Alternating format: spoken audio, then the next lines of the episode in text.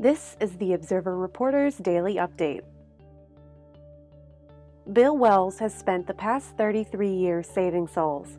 He's a cobbler, and the 81 year old works seven days a week to repair shoes at his shop, Charles the Cobbler, in Krebs Professional Center in Peters Township. A McDonald man is in jail on charges that he sexually trafficked a New York teen. In deciding when to cancel classes is an inexact science, but one that area school officials take seriously. For these stories and much more, visit observer-reporter.com.